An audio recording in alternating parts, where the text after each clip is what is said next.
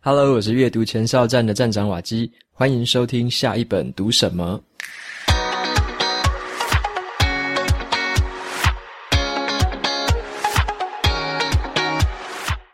今天我想要和大家分享的这本书，它的书名叫做《与成功有约：高效能人士的七个习惯》。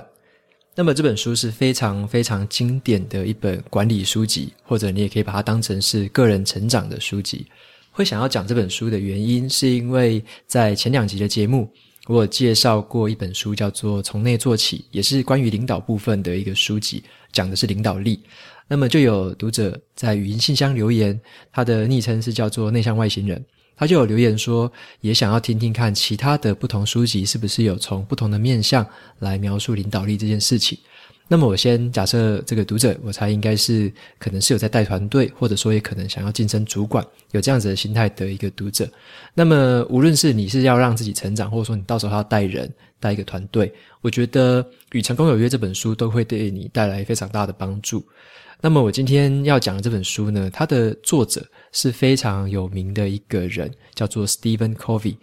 他是在管理界已经非常长一段时间，就是也写过很多本书，然后也一直在这个领导跟管理这个领域发光发热的一个人。但是他在二零一七年的时候已经去世了。那么这本书在最近的话，出版社还有推出了他的三十周年的纪念书。那么你有兴趣的话，也可以到连接那边去找找看。这本书的话，我其实也非常推荐。我自己的话，甚至已经读了第二次。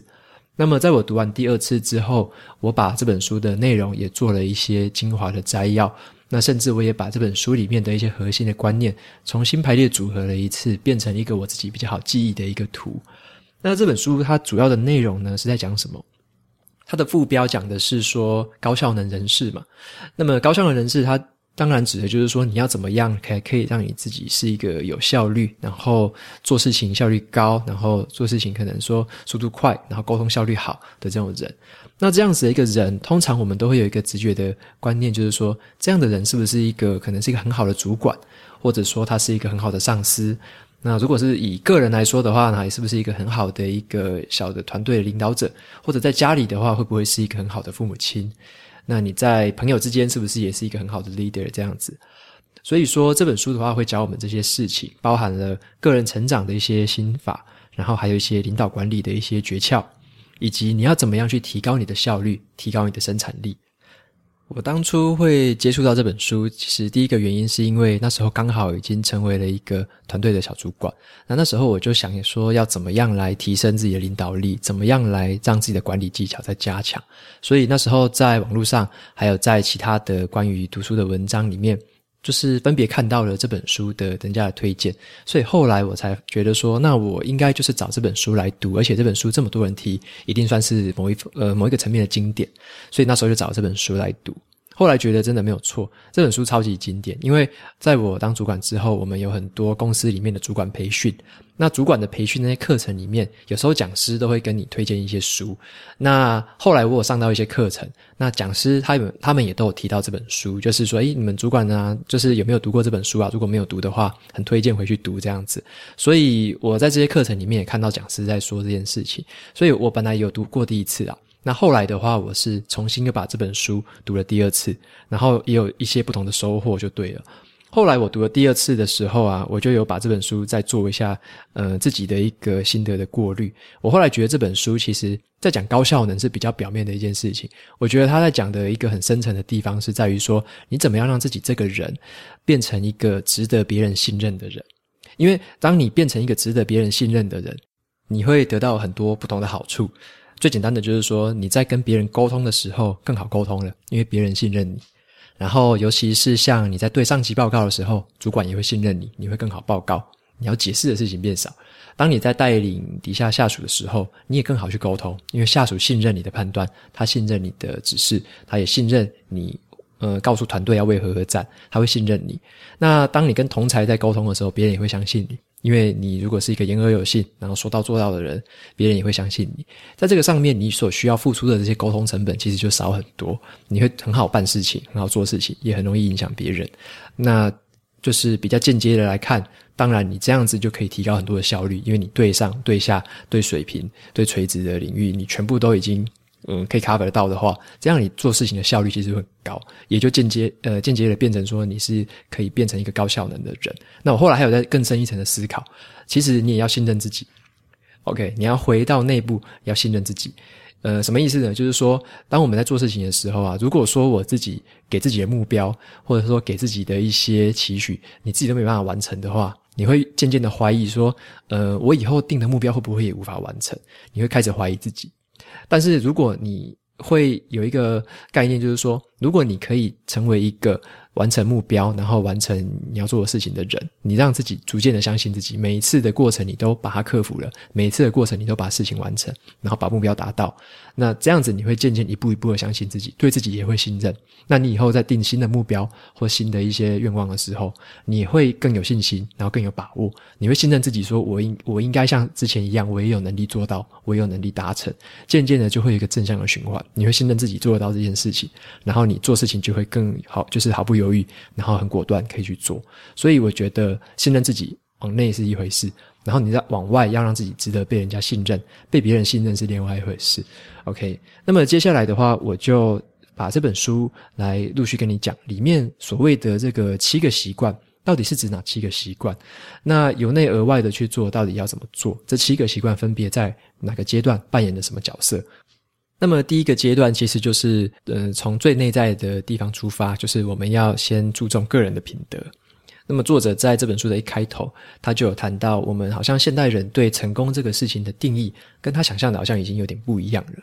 他说，我们对成功的基本观念有点改变了啦，变成说我们现在的社会比较强调个人的魅力，然后我们的成功好像是变成取决于我们的个性。然后还有一些社会外在的形象，甚至是那一些好像很容易谈笑风生的那些人，让人家会感觉说好像比较有成功的样子。但作者他还是强调说，我们还是必须回归到自己最核心的一个价值，就是个人的品德。他强调的是算是人格的正直是一种，然后你要跟别人或跟自己证明能力是另外一种，然后还有一个是叫做履行承诺，你要对别人说到做到。OK。那么，当你这样子，他还是强调一点，就是说，当你做到这三件事情，你是一个言而有信的人，是值得信任的人，然后你就可以采取接下来的三个习惯，然后让自己更往前进一步。首先，第一个习惯，他讲到的是叫做主动积极，也就是说，我们不要把自己的一些行为或是一些呃失败的成果，然后就去。归罪于别人呢、或者归罪于环境，反而是要回到自己的内心。就是当初你在做这些行为，跟你想要做到这些成果的时候，你抱持的是一个怎样的原则？然后你抱持的是怎样的一个价值观？这些选项是你选择的，是你主动积极去选择的。他又举另外一个例子，我觉得很有意思的是，在二战的时候啊，有一个心理学家，他的名字叫法兰科。那么这个心理学家呢，他其实是呃犹太人，所以他被那个德军抓到了集中营里面。那他在集中营里面其实非常的苦，非常的苦。然后他在这边几乎是看尽了人间百态了，就是有点像是走入鬼门关一遭，在里面看到了亲人被杀死啊，然后看到很多同袍也在里面不断的死去。他在里面受了非常多的苦，可是他一直保持一个内心的宁静。后来他把这一个他在里面所看到的种种的一切，以及他如何保持内心的宁静，找到自己生命的意义这件事情，他出来写了一本书，叫做《活出意义来》。这本书是我超级喜欢的一本书。那他在《活出意义来》里面，他就讲到这件事情。他认为说，在我们自己的身体，或者说我们在自己心灵之外的那些自由，虽然被完全剥夺了，然后你身旁虽然是很多的绝望或痛苦，但是呢，他就是体会到一件事情，就是说，无论这些环境再怎么样无法忍受，不受自己控制，但是你的内心其实都还保有一种自由。那种自由就是他称为叫做人类终极的自由，就是你可以选择你的内心如何去回应生命。所以他认为说，这种积极的态度是一种选择。然后像这个心理学家法兰科，他就在那地方找到了他生命的意义。他知道说他在里面悟出了这件事情。就是人类终极的自由，心灵自由。那他会出来把这个事情写成一本书，然后再跟别人说，他觉得这个是他在里面所悟出来，他自己赋予自己的生命意义。所以他挺过那段时间，出来之后也终于把这个很很棒的一个经典书籍写给呃普罗大众。好，那第二个习惯的话，呃，Stephen Covey 是说叫做以终为始。这个以终为始是我非常喜欢的一个观念，因为 Covey 他就说了一句话，他说。你希望自己在丧礼上面，就是当你死掉的时候，在丧礼上面那些追溯你生平的人呢，他们是怎么描述你的一生的？你希望他们在你身上看到什么样的品德？也就是说，当一切都盖棺论定的时候，你所希望获得到的评价，才是你心中真正渴望的一个目标。所以他鼓励我们说：“以终为始。”那个“终”是终点的“终”。以终为始，你要想一下，你的终点是希望你自己是活在什么样的价值观，是成为什么样的人，再往那边往回想，说你现在应该要做哪些事情，你现在要朝哪些方向去前进，到最后你才会达到你理想中，或者说你自己心里呃最佳的一个状态，或者说你最想要达到的一个价值观，最想要达到的一个程度。所以以终为始是很重要的。当你没有那个终点的时候，你有时候再往前走的时候，你可能会迷失方向。不知道自己走对不对？OK，那第三个习惯的话是比较大家常听到的，叫做不断更新呐、这个意思其实就是活到老学到老的意思。那它就是指说你要保持一个谦虚，而且是一个开放的一个心态。然后他比较建议的方式，他自己的话是透过阅读了。所以我后来我后来很喜欢阅读，也是因为我稍微有看了他的一些说法。他很喜欢阅读去，他很喜欢用阅读去拓展他自己对世界的理解。然后他有讲一句话，就是说他觉得，嗯，阅读就是最好的自我教育的方式。所以，当我们要做活到老学到老这件事情的时候，其实阅读应该是必不可缺的一件事情了。好，那再来的话，我们讲一下第二个阶段。当你让自己是一个人格品德都一直在与时俱进的人之后，接下来你就可以开始关注你的人际关系。这个地方包含了你跟可能亲朋好友的人际关系，也可以包含的是你跟同才之间、职场同才之间的一个人际关系。你要让自己怎么样成为一个值得他们信任的人呢？OK，那第一个作者提到的这个习惯就是说，你要拥有一个叫做双赢思维的一个心态。他说这边的赢其实不是那种呃玩游戏的赢啊，或者说赌钱的赢那种赢，不是那种赢。它指的是说双赢是怎么样？是指你的内在的核心价值去取得一个和谐，而且是双方都是一样。你的核心价值取得了和谐，对方的核心价值也取得了一个和谐。所以他认为在这个地方有一件很重要的事情，就是说我们必须也要自己让自己是一个情绪上很成熟的一个人。也就是说，你要有勇气去表达你自己的感情与信念，你要跟别人表达。那你要同时去顾到对方的感受跟想法。你不能说，嗯，自己想要表达什么就讲，就直接讲，太直，然后太直白，结果你完全戳伤了别人，或者对别人完全不尊重，这样反而是不行的。你这样没办法达成双赢，反而你要去顾及对方的想法跟感受，才可以有机会达成双赢。那最好的方式其实就是透过倾听了。那么倾听的话，有一定很重要的就是说，呃，倾听最在乎的就是所谓的同理心嘛。你要表达出一种。呃，状态就是说，你要表达，你要很了，你要很想要了解对方，就是你在跟对方对谈的时候，你要展现出一个你想要理解对方在讲什么事情的这个态度，而且你也要真的去听，因为你这样子才会让对方开始去侃侃而谈，信任你，他会知道说，原来你是在听他想要讲什么。而不是说你你听他的问题，然后只是为了要回答他，然后只是要为了应付他，这个是一般人应该都感受得出来。所以作者认为说，倾听是非常重要的一件事情。你展现你的同理心，渐渐的你可以博得别人的信任。那么第二个习惯的话，是所谓的叫做知己解彼。那个知己就是知道自己，然后解彼就是解呃了解彼此。OK，知己解彼。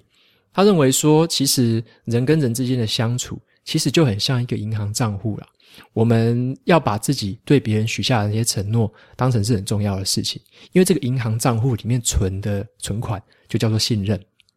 那么你跟对方，或者说你跟你人际关系之间的任何一个人，你在做每一次的交流，你在做呃每一次的合作之类的，你跟他们就是在建立这个信任的过程。当你这次达成了你的承诺，你就在这个存款里面多存了一点钱进去。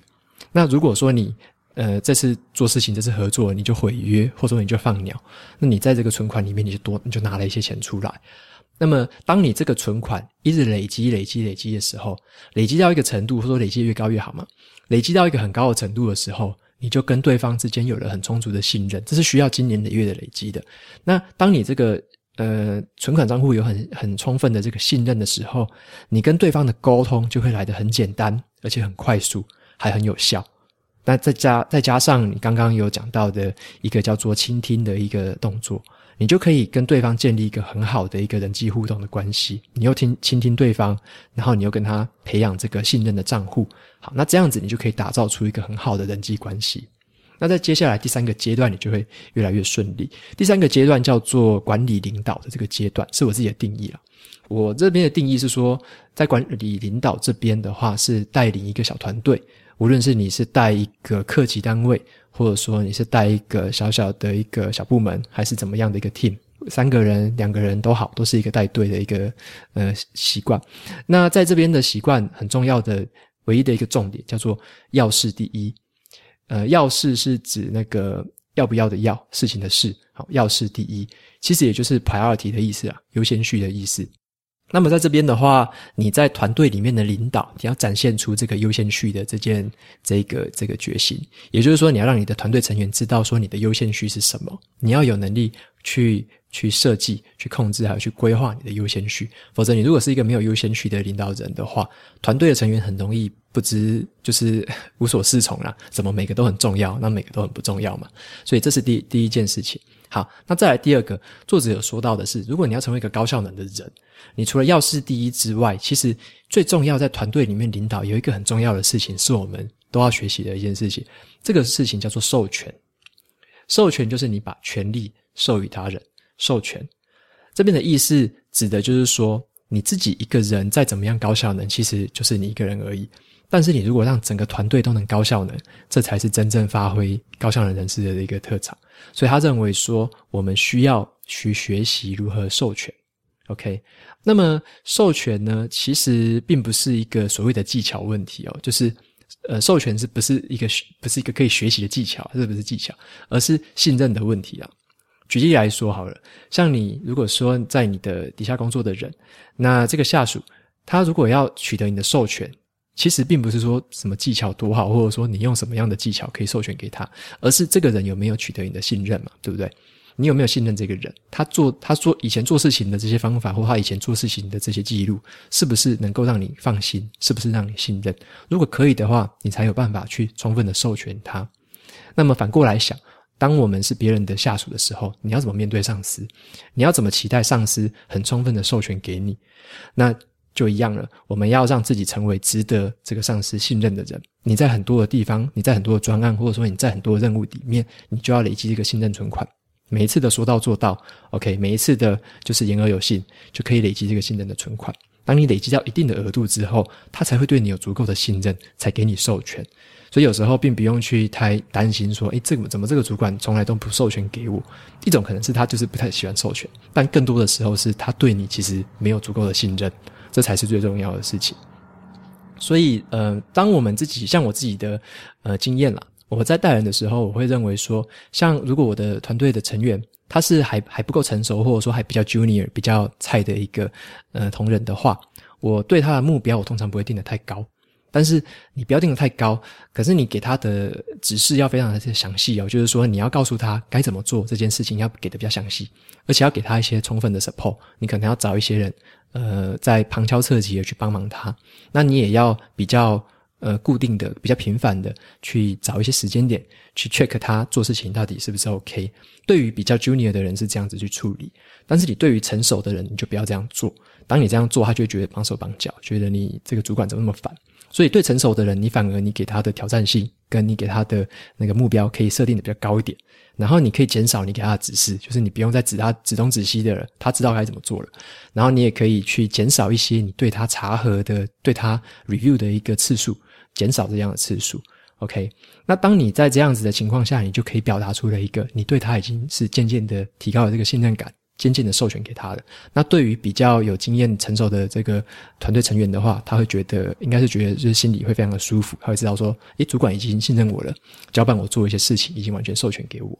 好，那么像在这个地方，就是我我可以额外提一个事情，就是像那个 Nike 的创办人，他那个好像叫做 Night Fail。Night Vale 对，那他在他的自传里面，他有讲到他的授权方式很很简单。他说一句话，就是说，你不要去告诉别人如何做事情，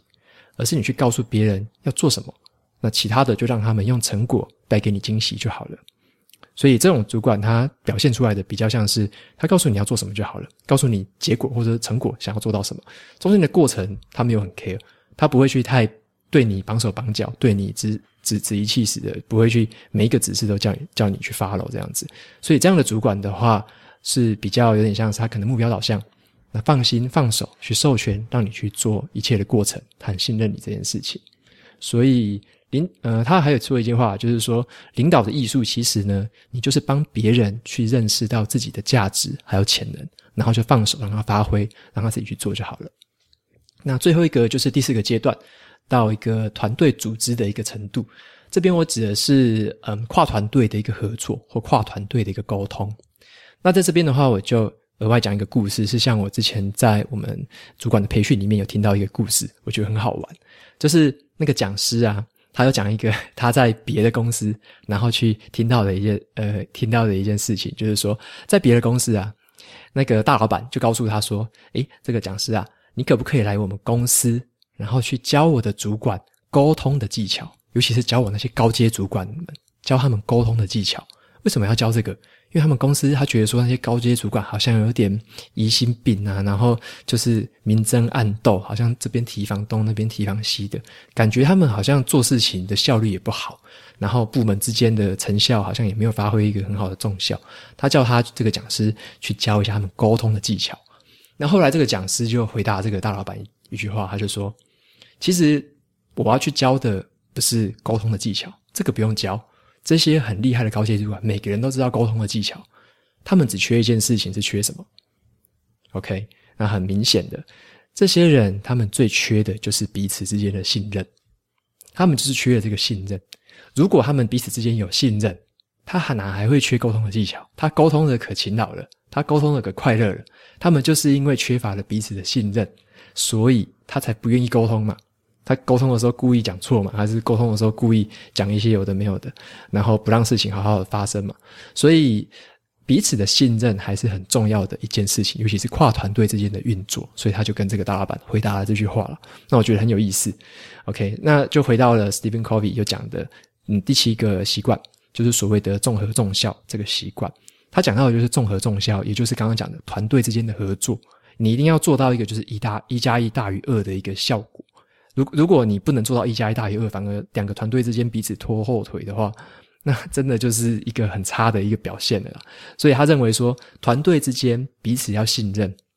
当团队之间彼此信任的时候，才有可能彼此的敞开心胸嘛。然后甚至是展现自己的弱点，说哪边需要对方的资源啊，哪边需要外部的资源。当这样子的话，两个团队彼此信任，或多个团队彼此信任的时候，这时候真正的综合的综效才会出来。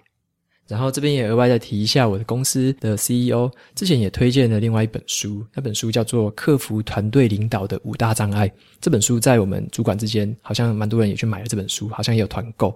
那里面的话，它这五大障碍是什么呢？它直接点名了啦。最严重的团队最严重的障碍，第一条最底层的第一条就是缺乏信任。缺乏信任的话，几乎是什么事情你都做不了。所以。信任就是第一步，那这个五大障碍再来的话，就是信任有了之后，你才能够进一步的去拥抱冲突，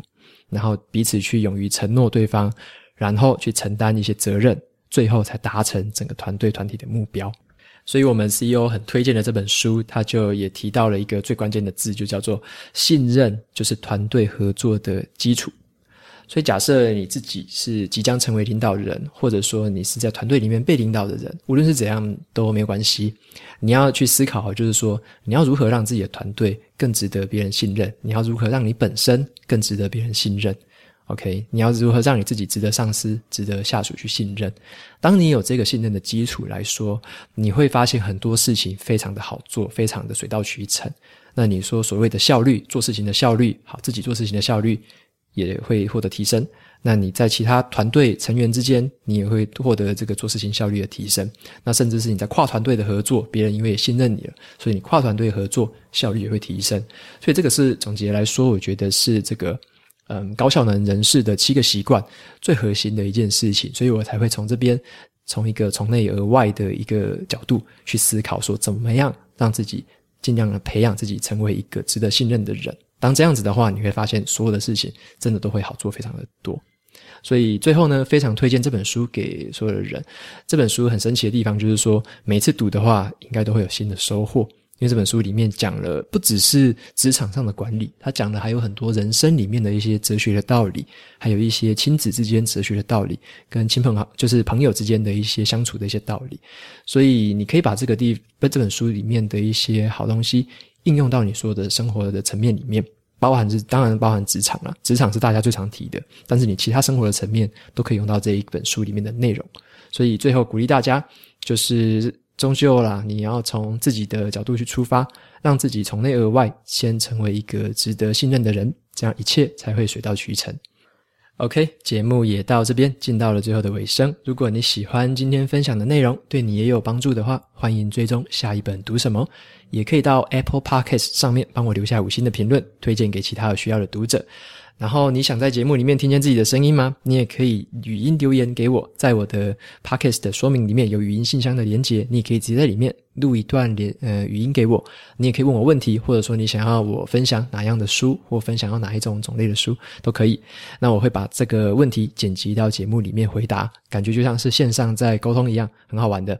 那我每一个礼拜呢，也会在阅读前哨站的部落格上面，还有我的 FB 粉砖上面，分享一篇文字版的读书心得。喜欢的话，不要忘了去追踪，还有订阅我的电子报，这是对我的最好支持。好的，下一本读什么？我们下次见，拜拜。